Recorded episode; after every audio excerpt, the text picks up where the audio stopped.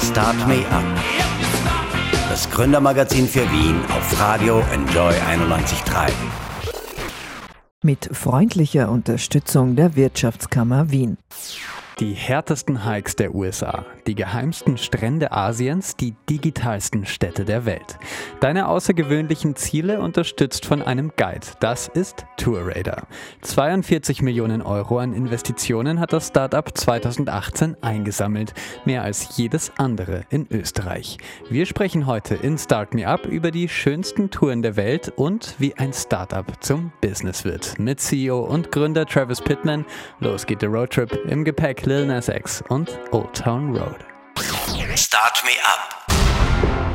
Das Gründermagazin der FH Wien, der WKW.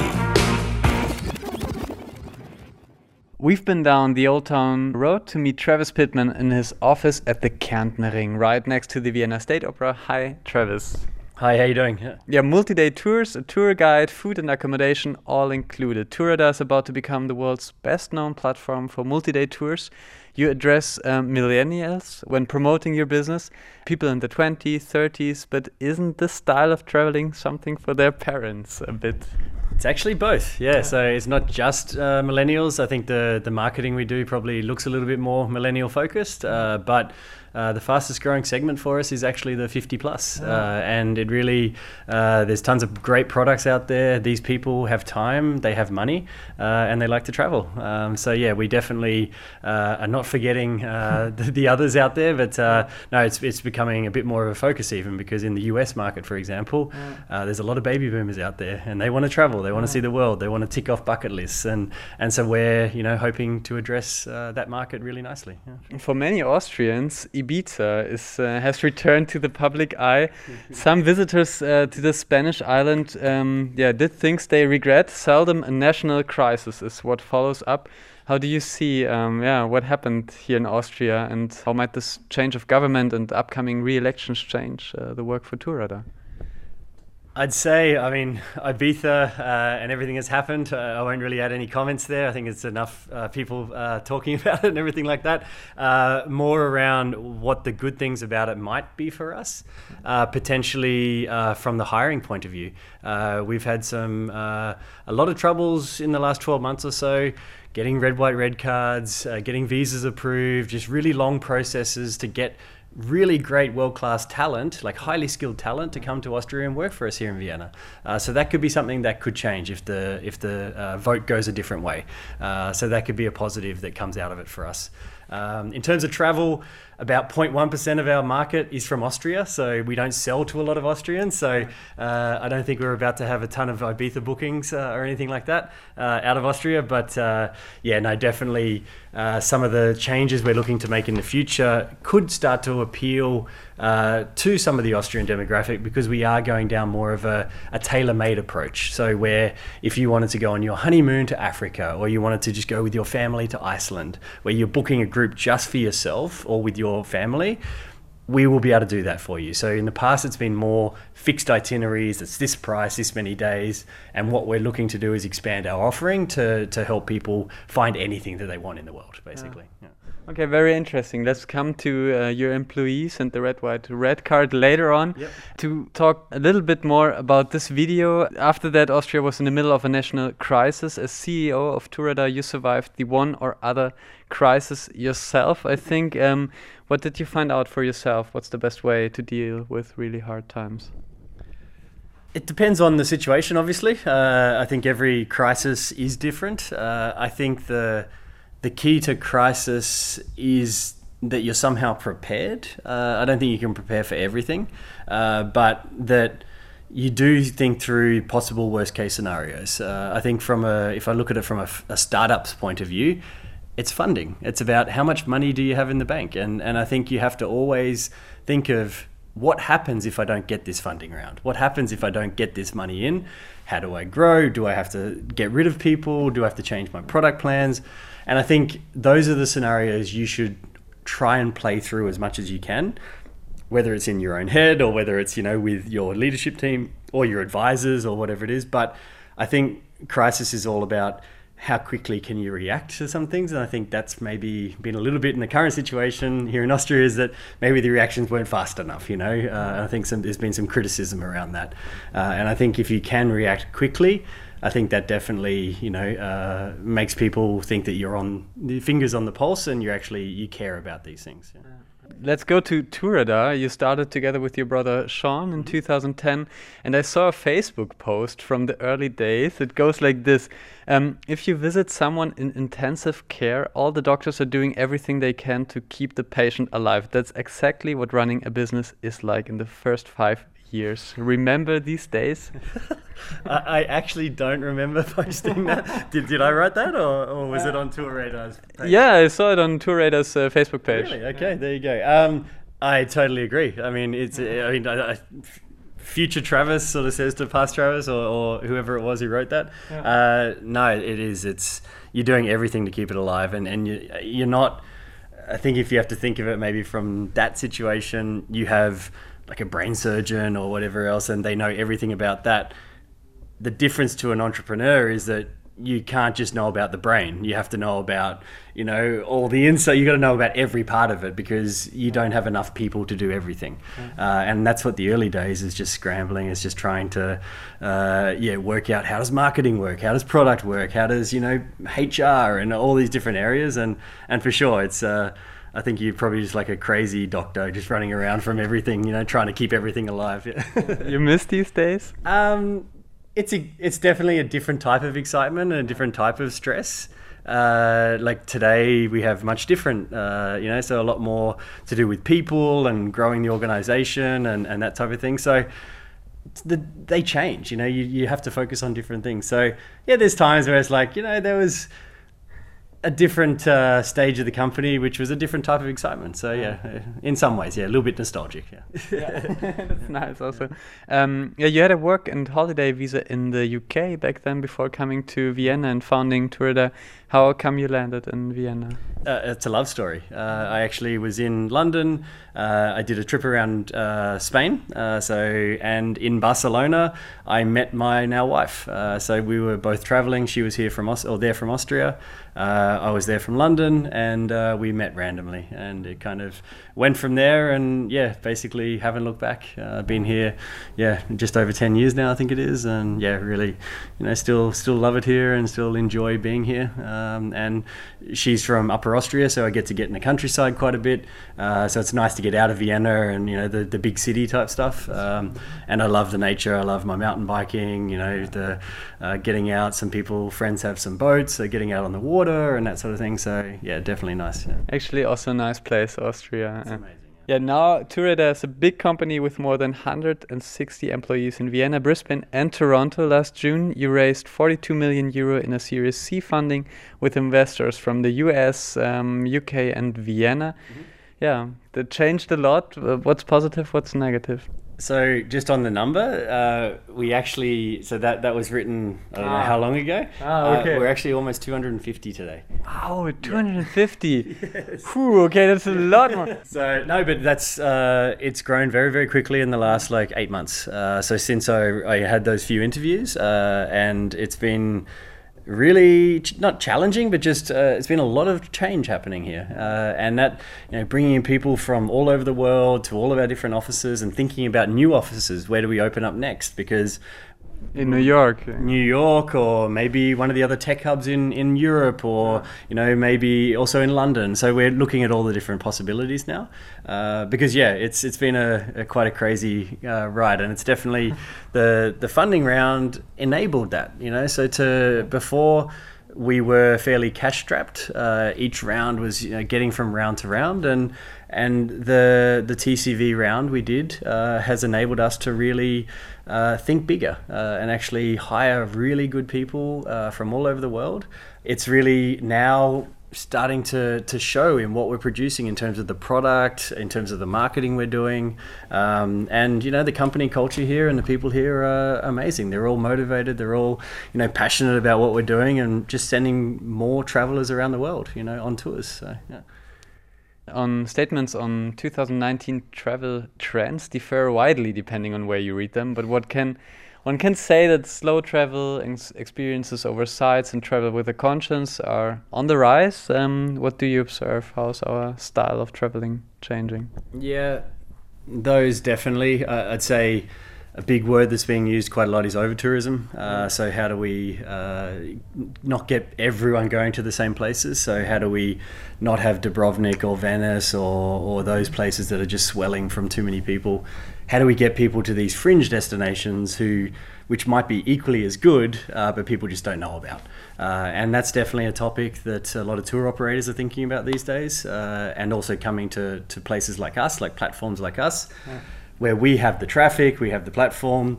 How do we inform people about that, and how do we get them to say, well, yeah, I don't need to see Venice. I could see something equally as good, which is maybe going to be cheaper and have half the people there, uh, and maybe at a different time of the year. So, how do we start to maybe spread out tourists in some way? Uh, that's one topic. Uh, I think the the local you know experience type stuff. I think Airbnb have done a good job of telling that story, um, and definitely it's something that people want to connect somehow with a local. I feel the way that Airbnb are doing it is is possibly not the way that will be how they're doing it in in 12 months or two years. Uh, we're already seeing a trend that instead of guests or sorry hosts actually taking these activities yeah. they're actually working with professional companies which are the ones that we're working with. Yeah. um, because they're the ones who know how to sell this how to run these trips have the the right training and health and safety and all the different things that are required for these.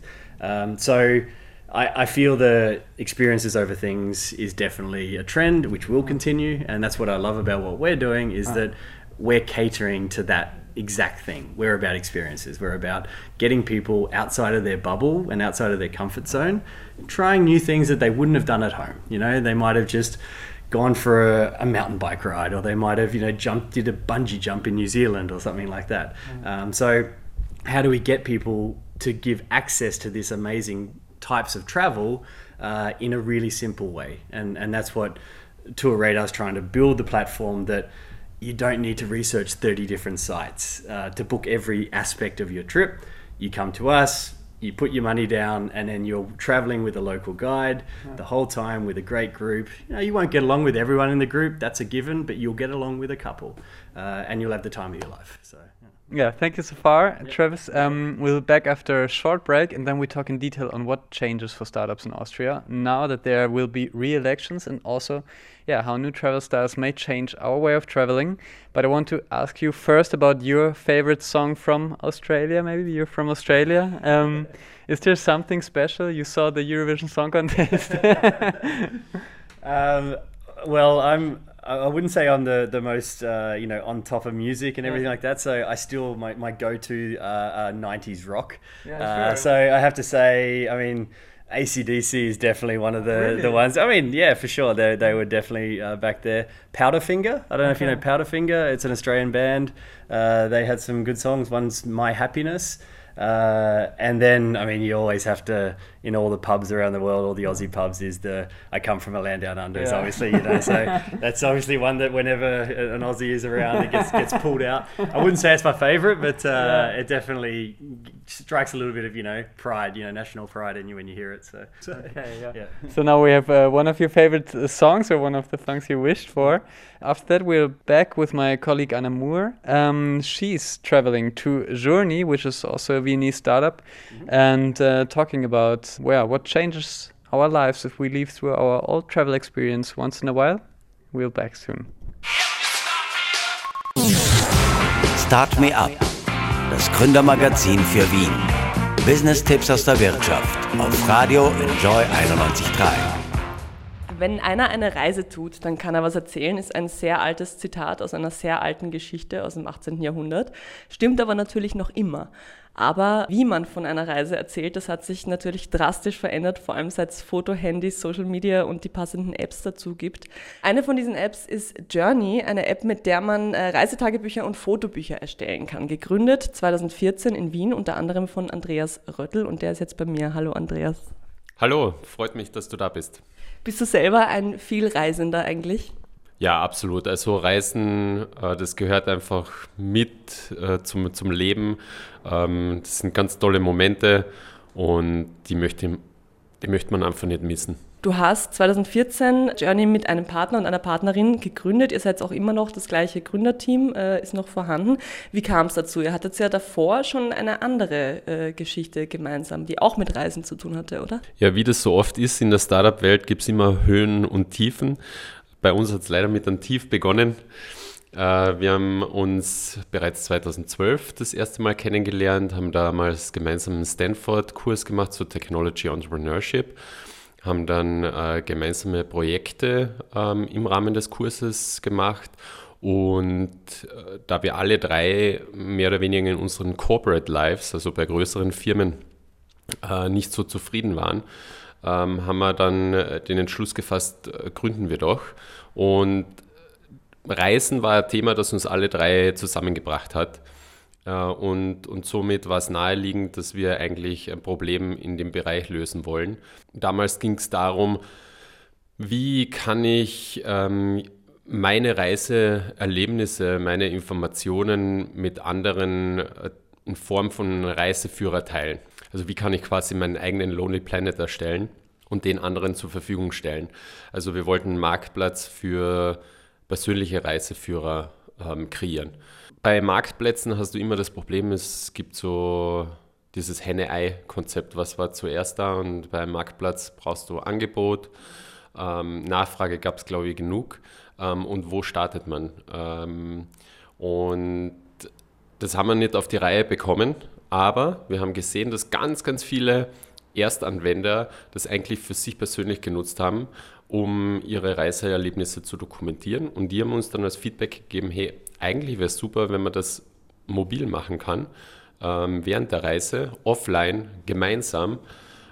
Wenn ihr das löst, dann, dann habt ihr was gefunden, wo es wirklich ein Problem gibt. Und das haben wir dann 2014 auch tatsächlich gemacht. Ja, und das hat auch sehr gut geklappt. Ähm, mittlerweile gibt es Journey in Dutzenden Sprachen, hat mehrere hunderttausend Anwender. Was war dann der Grund, warum es mit Journey so gut lief? Habt ihr euch da auch äh, unternehmerisch dann weiterentwickelt oder war es wirklich nur, dass es das richtige Angebot zur richtigen Zeit war? Ich glaube, wir haben ein essentielles Problem gelöst. Also während der Reise will man sich auf die Reise konzentrieren, man möchte sich nicht ablenken lassen. Und was man aber immer macht, sind Fotos schießen. Und genau den Aspekt haben wir aufgegriffen und gesagt, eigentlich sollte man mehr aus seinen Fotos machen können. Und die App ist quasi dein automatischer Reiseblog oder Reisejournal, je nachdem, ob man es privat, für sich alleine, mit ausgewählten Freunden oder komplett öffentlich macht. Ja, Leute laden Bilder von Reisen hoch oder von, auch von ihrem, ja, von ihrem Alltag äh, im Urlaub auf Instagram. Bei euch kann man eben auch anderen App-Benutzern folgen. Man kann das privat oder öffentlich stellen, das Profil, was man da hat und diese Reisetagebücher. Was unterscheidet euch denn von Apps wie Instagram? Ich glaube, eine der wichtigsten Funktionen äh, ist das Erstellen von Fotobüchern. Das geht auch vollkommen automatisch. Und dass am Ende des Tages auch eine komplette Geschichte entsteht. Also es geht nicht um einzelne Posts, sondern dass man das gesamte Erlebnis erfasst. Und das geht natürlich auch automatisch. Also wenn man auf Journey seine Reisebilder, Momente hinzufügt, dann wird automatisch eine Timeline erstellt mit all diesen ähm, Inhalten. Man kann noch was dazu schreiben oder dazu diktieren. Und ähm, es entsteht zum Beispiel auch eine, eine Landkarte, wo man unterwegs war. Ähm, kann das Ganze natürlich teilen. Ähm, ganz, ganz wichtig für die Reisenden, es muss natürlich offline funktionieren. Und das sind, glaube ich, so die wesentlichsten Aspekte. Es gibt noch viele andere, was, äh, was uns von äh, großen Plattformen wie Instagram zum Beispiel unterscheidet. Diese Fotobücher habe ich gelesen. Ähm, jetzt neuerdings gibt es die auch als äh, in Polaroid-Boxen. Also die Fotos kann man sich auch als Polaroids dann ausdrucken lassen. Die, die Fotobücher stellen ja, also das Layout stellt eine künstliche, ein Algorithmus, eine künstliche Intelligenz zusammen, oder? Wie funktioniert das? Also man muss jetzt nicht selber sich da hinsetzen und schauen, okay, welches Foto in welcher Ecke, sondern das macht das, äh, die App automatisch. Ja, also unser Ansatz, wie wir mit der ersten App, mit Journey Blog gestartet haben, war, wie können wir Sachen automatisieren, wie können wir das noch einfacher für den Nutzer gestalten. Und als wir dann auch gesagt haben, eigentlich ähm, sollte man seine Fotos noch mehr hochleben lassen und, und wiederentdecken, weil wir machen Tausende und am Ende des Tages verrotten sie irgendwo auf einen digitalen Speicher. Ähm, haben wir eben gesagt, okay, Fotobücher sind spannend, aber wenn wir die Fotobücher machen, dann muss das automatisch passieren, weil es kann nicht sein, dass man in der heutigen Zeit weiterhin Stunden vom Computer hockt und quasi Designer spielt. Ähm, vor allem 90 Prozent von uns haben wahrscheinlich überhaupt keinen Plan, wie man das am besten anordnet und was gut ausschaut. Und dann hat man da, keine Ahnung, ein paar Tage Zeit reingesteckt und ist mit einem Ergebnis zum, am Ende nicht zufrieden. Und da kommt eben die künstliche Intelligenz ins Spiel. Da haben wir mit Hilfe von Machine Learning und Visual Computing einen Algorithmus entwickelt, der quasi Designer für dich spielt und das passende Layout zu finden. Das heißt, die Bilder werden analysiert, kategorisiert und, und dann bestmöglich ähm, zusammengesetzt im, im Layout. Ähm, dabei berücksichtigen wir vor allem äh, die Zusammenhänge von Bildern, weil wenn du etwas zum Beispiel am gleichen Ort zu ähnlichen Zeiten geschossen hast, dann möchtest du ja, dass die auch ähm, auf einer Seite oder zumindest auf einer Doppelseite dann sichtbar sind. Also das sind zum Beispiel Aspekte, die da berücksichtigt werden müssen. Es ist ein sehr komplexes Thema, weil wenn man zum Beispiel eine Seite hernimmt mit nur fünf Elementen, dann gibt es da schon über 2000 Möglichkeiten, wie man das anordnet. Und unser Algorithmus ist da wirklich einzigartig, weil der ist nicht nur intelligent, sondern auch richtig schnell. Für 1000 Bilder braucht der Algorithmus momentan um die 55 Sekunden, bis er ein erstes Layout von deinem Fotobuch erstellt. Kriegt ihr eigentlich auch, also das hat jetzt natürlich auch was, äh, geht in, die, in, die, in den Bereich Datenschutz rein, aber kriegt ihr was mit in Sachen Urlaubstrends oder Reisetrends, weil man feststellen kann, so, okay, dieses Jahr laden irgendwie ganz viele Leute Fotos hoch aus Bali oder aus der Schweiz oder so. Gibt's, also kann man da Trends ablesen? Ja, bei den öffentlichen Reisen geht es natürlich, ähm, wo wir Zugang zu den Nutzerdaten haben. Und da sieht man natürlich sehr, sehr schön, äh, wo, wo die Reise hingeht. Letztes Jahr war zum Beispiel ganz stark Island im Trend ähm, oder, oder eben auch ähm, Südostasien. Ähm, Bali nimmt eigentlich schon wieder ein bisschen ab, kommt, kommt mir so vor. Ähm, glaube auch so richtige Fernreisen wie äh, Neuseeland, Australien, ähm, die stechen auch äh, immer wieder hervor. Und jetzt zu, zu der aktuellen äh, Zeit sind natürlich auch äh, Städtereisen sehr, sehr angesagt innerhalb von Europa. Zum Abschluss, äh, lieber Andreas, habe ich mir noch ein kleines Quiz für dich ausgedacht. Geht natürlich um Urlaub und Reisen. Und zwar sind es ein paar Fragen über beliebte Urlaubs- und Reiseziele. Würdest du dich diesem Quiz für uns stellen? ja, mache mach ich gerne. Also mal schauen, wie ich, wie ich abschneide. Okay, äh, Frage Nummer eins. Die Marktforschungsagentur Euromonitor veröffentlicht jährlich eine Liste mit den meistbesuchten Städten der Welt. Welche Stadt war 2018 auf Platz 1? Ich kann dir äh, drei Möglichkeiten geben, wenn du möchtest, oder magst du ins Blaue raten? Okay, ich nehme die drei Möglichkeiten. okay. Ähm, war es A, New York, B, Mumbai oder C, Hongkong? New York.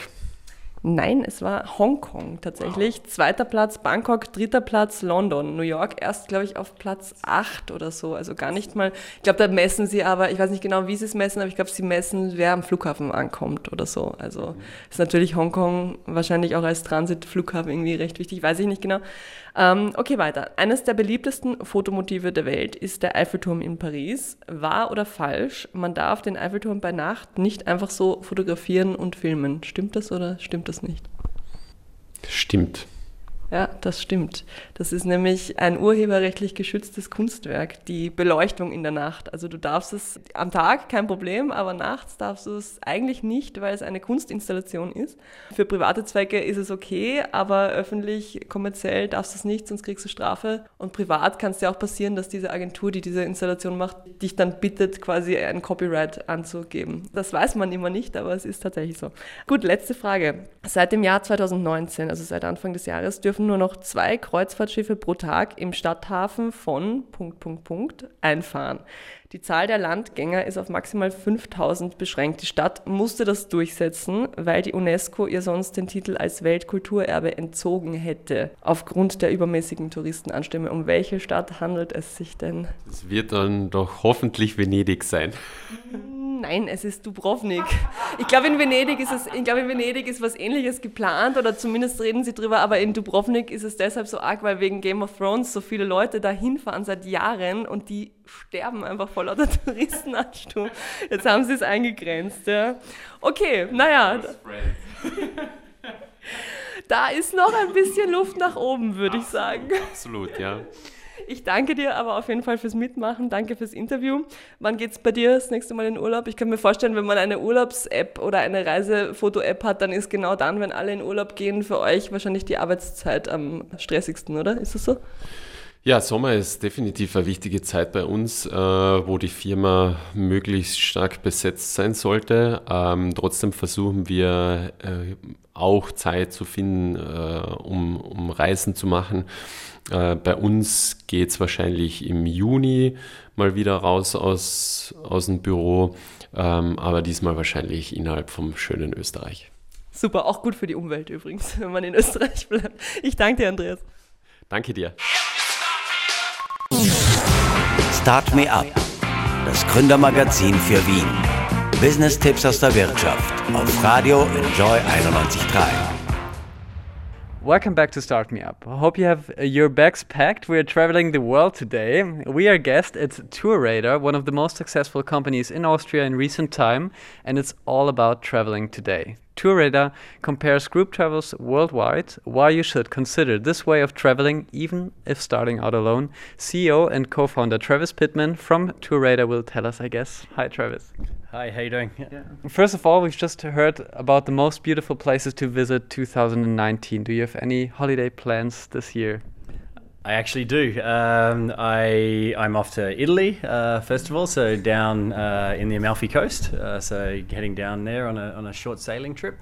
Uh, I'll be heading across to uh, South America, uh, so Central or South America. Uh, I actually got given a uh, present for my 40th birthday last year uh, that I could do scuba diving for a week, you know, to do my course. So I'll be doing that hopefully in somewhere like Belize or somewhere in Central America, which would be quite interesting. I've never been there before. Um, but yeah, I get to do a lot of business travel. So I'm quite often in the US, Toronto, uh, visiting our team there, uh, but also stopping through Asia and Australia and, and a lot around Europe. So I try and make the most of everywhere I go. So I was in Amsterdam last week and it's just lovely just walking around and yeah, taking in the atmosphere and, and just, you know, experiencing it the way they do, you know, having coffee and that sort of thing there. So yeah, yeah anyone going to New Zealand, uh, Amsterdam or Venice will need to pay some extra cash now. Uh, for Venice, single day tourists already pay an entrance fee of three euro now. In Amsterdam, it will be three euro per night, and New Zealand just adopted a law that charges you thirty-five dollars entrance fee. Many other places, especially in Europe, are thinking about similar steps. Iceland, for example. Um, yeah, Travis, what's your opinion on this revenue stream? I think it's probably uh, the way you look at it. It's it's obviously addressing this over tourism issue uh, of how do we distribute people going to these places and not completely ruining them.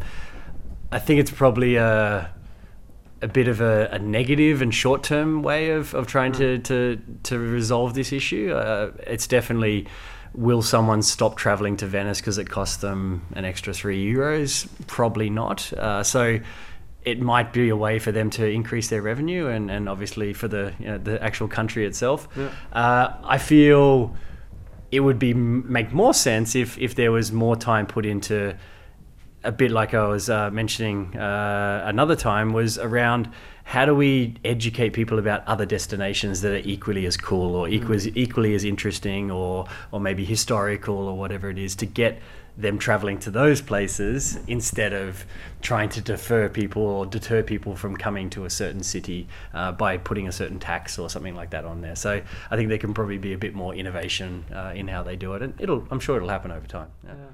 Um, yeah, you compare and offer uh, group travels. Mm-hmm. In, in Switzerland, a slightly larger travel group recently stopped by. 12,000 Chinese tourists went together through Lucerne, Bern, and Zurich. Is that the group size you're aiming at?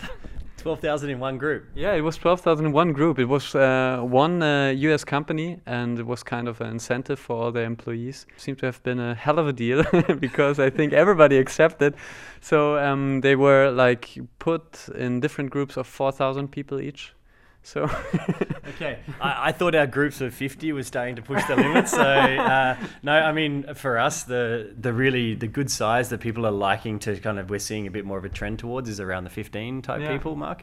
Um, so four thousand as a group is insane. Uh, but yeah, no, it probably wouldn't go into that demographic. Yeah. I think that's uh, very quickly how you uh, excuse the language, how you piss off certain locals because yeah, if you have four thousand people traveling through Venice, you know, in one little area or something like that, surely that's uh, obviously tough, uh, not going to be fun. But uh, no, like uh, we're about it's we're, we're seeing definitely a trend towards smaller group uh, yeah. travel, uh, and that's also you see it towards people wanting to do stuff even on their own or with their families yeah. and that sort of thing. So so yeah, twelve thousand. I, I, I, would hate to think of the logistics to, to actually make that happen. Like yeah, really, I think you can imagine if you're planning tours for fifty people or working together with people who okay well but um, my question also behind this a little bit is like uh, i think these incentives um, are more and more popular by by um, companies. So um, yeah they're interesting for you at TourRadar? Yeah for sure. It's something we're getting more and more asked about recently is how do we provide solutions to companies or how do we help their their employees travel more or, or take more time off? Uh, because i think that's a bit of a trend is that people are working and they're not taking enough time off to ensure they don't burn out or ensure that they're getting the clear headspace and that sort of thing. So it's come up a bit more. I wouldn't say we're getting you know knocked down the door, but it's I think a topic to think about in the future uh, because we just know know, if you have a two week holiday and you've just seen all these amazing new things and you haven't been looking at your emails every day and mm. it's uh, obviously you come back fresher and, and obviously a better person so mm. uh, definitely I think it'll happen more and more uh, that we'll mm. get asked and, and come up with something that we can do yeah. So here at TourRadar, um, you're 250 people. So what kind of incentives employees more and more? I think it's a trend. Uh, work to live. So what's what's in there? What do you do for employees? What's what's important for them? It's actually it kind of is a, a, a follow-on from your, your last question actually because it's an internal program we offer. Uh, is that when you work here we give you 1500 euros of travel credits that you can use on the platform.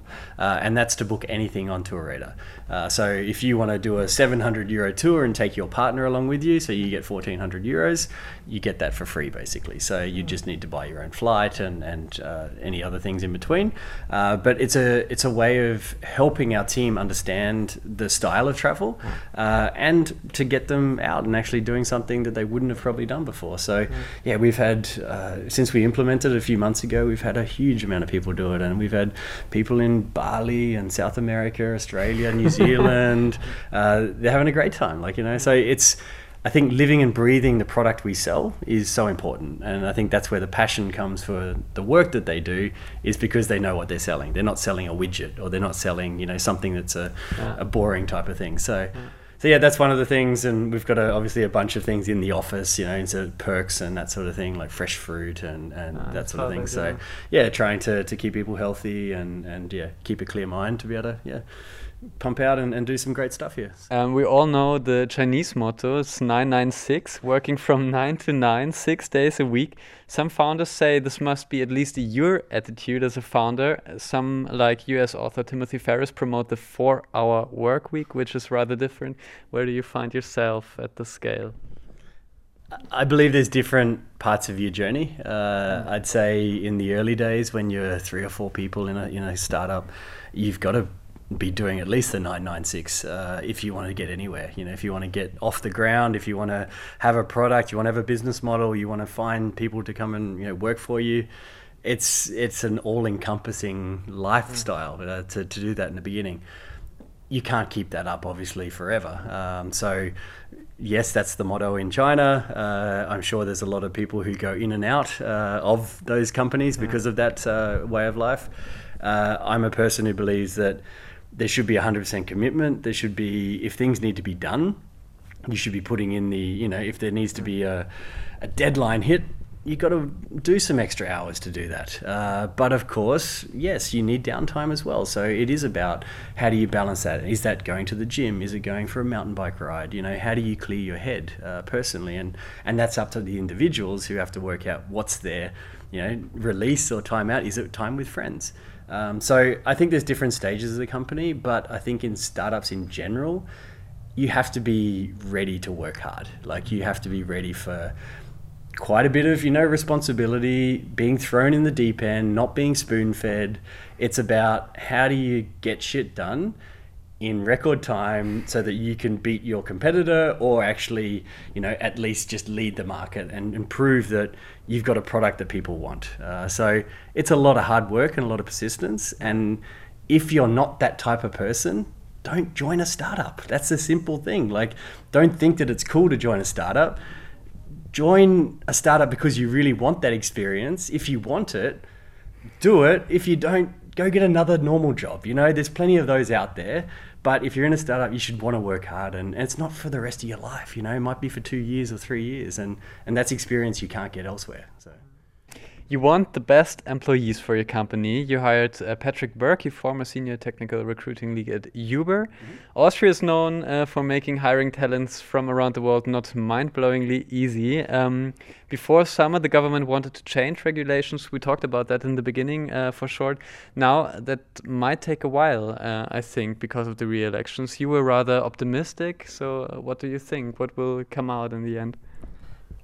I, think with all these things, nothing changes at lightning speed, uh, especially when it's at the that that type of level. Uh, all I will say is that the there's been certain people within the, the current sort of government who are open to uh, talking about this and, and collecting the information and, and obviously preparing what does need to be changed.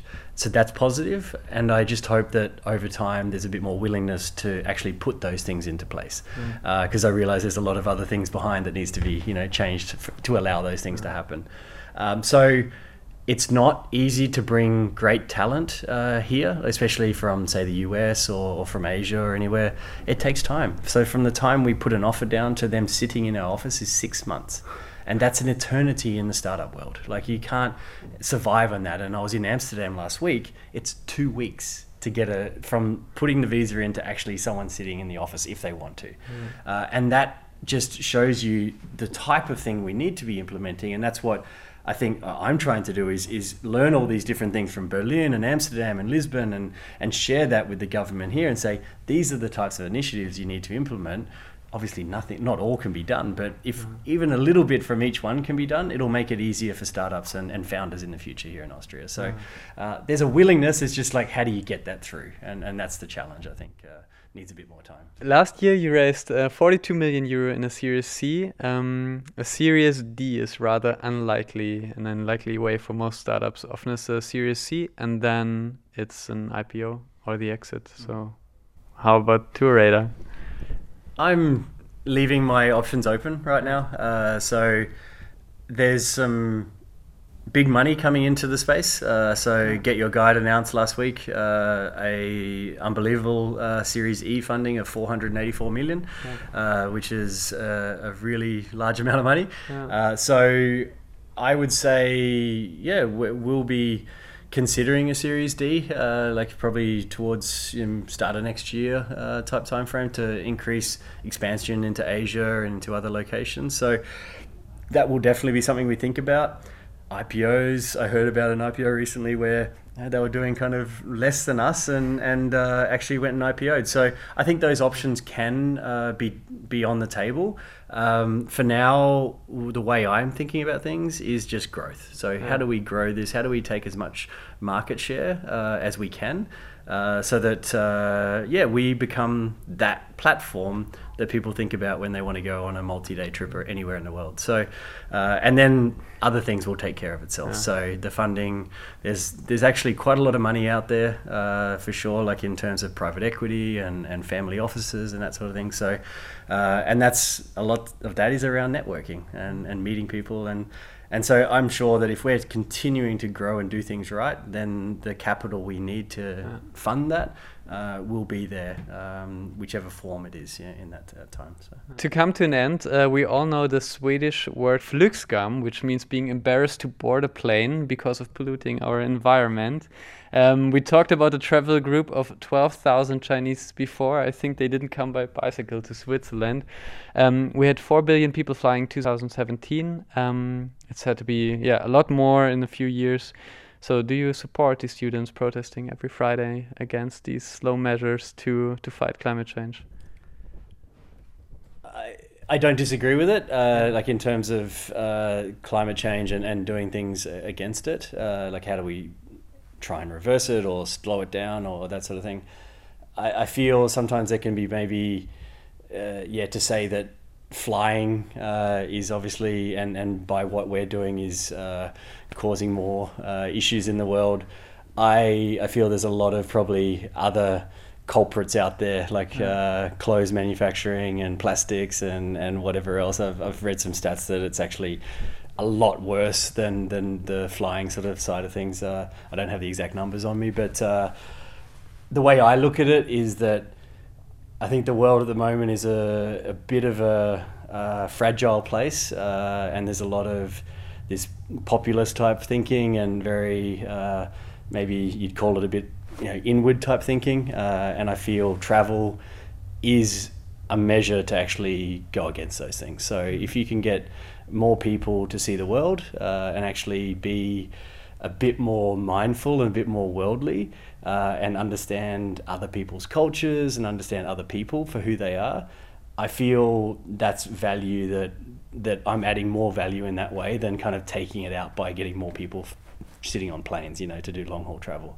Um, so it's one of our visions as a company is that we're connecting people to life enriching travel experiences and it's making people a bit better in each way. And uh, I heard a funny comment from a person at a conference last week saying she loves travel because. Uh, when people go traveling, they come back a little bit less racist. Uh, and I think that's a, a nice way of looking at it is that if you go away, you, you meet people that you wouldn't have interacted with otherwise and you understand from their side and, and you're not in your comfort zone. And I think that's what too many people are stuck in the bubble and don't get to get outside. So, so yeah, like in terms of the, the pollution side, yes, obviously planes are, are polluting the world, uh, but I think there's uh, the way I like to put it, a bit more of a positive on it and think that uh, we're doing more good by getting people to understand other people better. So. Okay, so let's wait till flying gets sustainable. Yeah, it could take a while, but uh, yeah, I think there's still. Uh, a lot of other areas that can be improved in the world. Uh, yeah. but, but, is it hard to promote um, other ways of travel? Going, I don't know, by train, by e-bike, by ship? No, I mean on our platform we have uh, tons of travel via um, so people on boats or uh, yeah they're cycling tours so mm. people with uh, yeah going around Cambodia and, and Tuscany for example um, and trains it's it's definitely like there's all different modes of transport um, that people are using for these travels um, so uh, I think it's education how do we show that there's different ways I think typically though uh, they're the types of trip we sell are long haul experiences. So you've got to fly from uh, New York to Cape Town or wherever. So you need to get there, and to take a boat or something else could yeah. take a while to get there. So, uh, but no, on our platform we do try and how do we make it easier to understand. Uh, maybe it's sustainable travel. It's maybe it's uh, that particular tour operator gives something back to the community, and they're types of things that we're trying to surface and show a bit more on the platform. Okay, I see. Um, yeah, thank you, Travis, very much. Um, to finish this uh, show off, I'll take a ride with you at the Business Sprint, our question parcours at Start Me Up. Business Sprint. Gründer im Fragenparcours. If I'm faced with a real disaster, be prepared.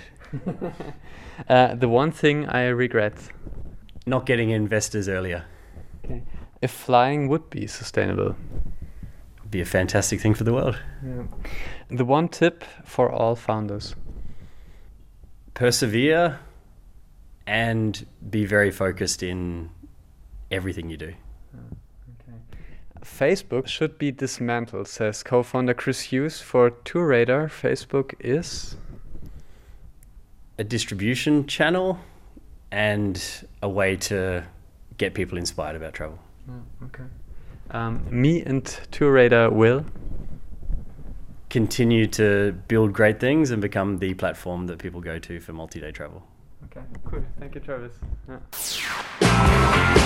Start Me Up, das Gründermagazin für Wien auf Radio Enjoy 91.3. Jeden Montag von 10 bis 11. Alle Infos unter enjoy